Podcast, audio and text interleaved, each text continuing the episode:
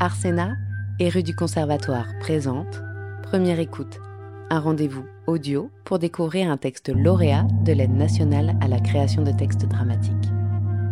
Aujourd'hui, découvrez Un héritage de Yann de Toffoli, lu par Marceau Deschamps-Ségura et Lucie Durand de rue du Conservatoire.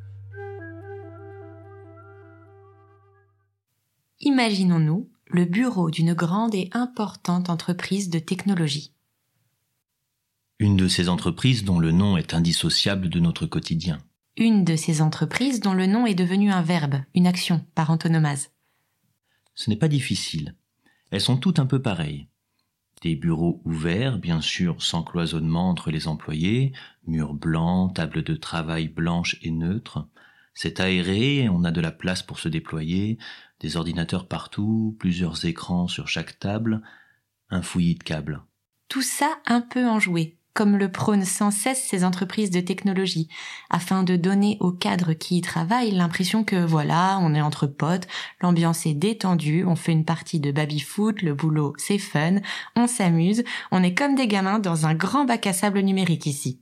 Tout est organisé de façon ludique, avec des high scores, des bonus, des points d'expérience, des niveaux à monter pour donner aux employés l'impression d'être dans un jeu vidéo à l'échelle humaine.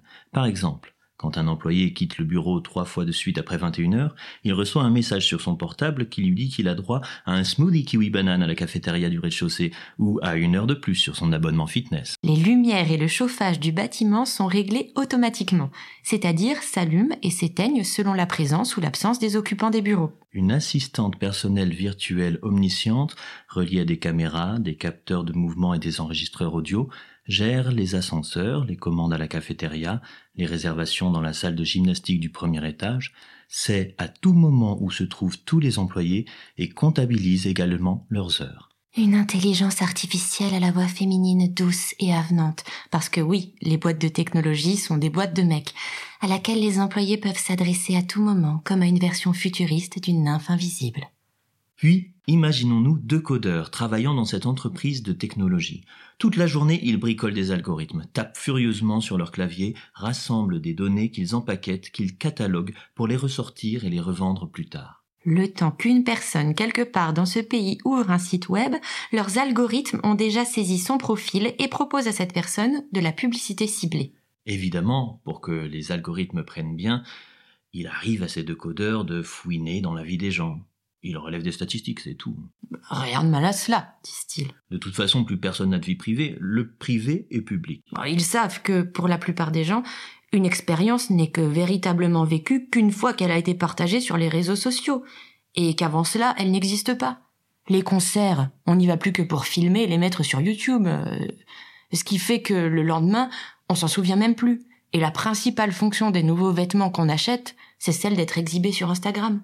Pour ces deux codeurs travaillant dans la grande entreprise de technologie, la collecte de données n'est donc pas une intrusion puisque ces données appartiennent à tout le monde. De toute façon, disent-ils, les gens ne mettent jamais de protection quand ils surfent sur le web, acceptent les cookies, gardent actives leurs applications de géolocalisation sur leur téléphone et sont constamment connectés à Internet. Ils documentent tout, leurs intérêts, leurs préoccupations, leurs humeurs, leurs trajets et destinations, la nourriture qu'ils consomment, le travail, les loisirs, les partenaires, les nouveaux partenaires, les ruptures amoureuses, toutes les réussites et déceptions, absolument tout est enregistré et commenté. Tous les jours, 300 milliards de mails sont envoyés et ultimement stockés sur les serveurs de la grande entreprise de technologie où travaillent nos décodeurs.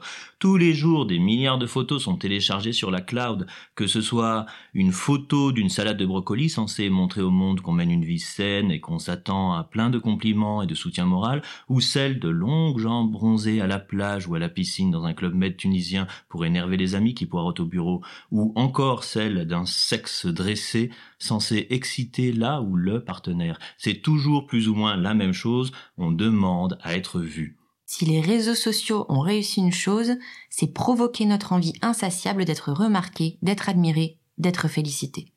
Et maintenant, imaginons-nous un instant que dans les bureaux d'une telle entreprise, il se passe la scène suivante. Un homme entre dans le bureau des deux codeurs. Il porte un jean, un t-shirt blanc et un veston à rayures foncées, ainsi qu'une barbe un peu négligée déjà grisonnante. Il pourrait s'appeler, par exemple, Stephen Arkwell, un nom américain. Il est le directeur régional de la branche de la grande entreprise de technologie dans le pays. Quand il parle, il mélange le français et l'anglais, et il a un fort accent. Les codeurs l'appellent patron ou Mr. Arkwell, même si Mr. Arkwell n'arrête pas de dire Call me Steven. On est entre amis ici, non? Donc, j'ai besoin d'un service. A favor from you guys. Vous êtes ici parce que vous êtes de bons codeurs, on est d'accord. Vous êtes un puissant fond d'informations, de données. Celui qui possède les données, il fait ce qu'il veut. Les données, ça vaut plus que tout l'or du monde aujourd'hui. Le succès de notre entreprise repose en grande partie sur vous, your everyday work. Et aujourd'hui, l'entreprise a besoin de vous.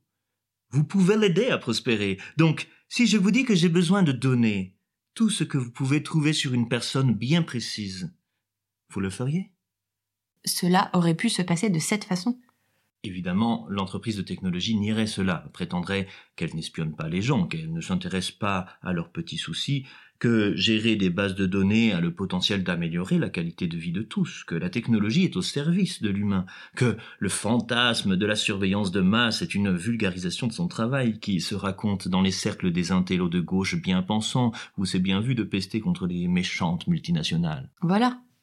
Et pourtant, nous savons très bien que ces entreprises de services technologiques se savent au-dessus des lois conçues par l'homme.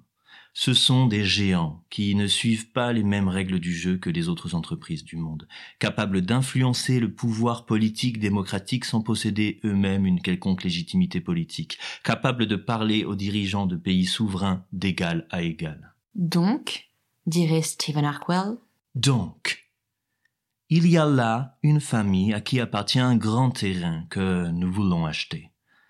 Nous avons proposé un prix très élevé. C'est un héritage que se partagent deux sœurs et un frère. Pour une des deux sœurs, ça a une valeur symbolique. Elle vit dans l'ancienne ferme. Elle ne quittera pas les lieux, rien n'y fait. Il faudra la persuader de vendre. Et c'est là que vous entrez en jeu.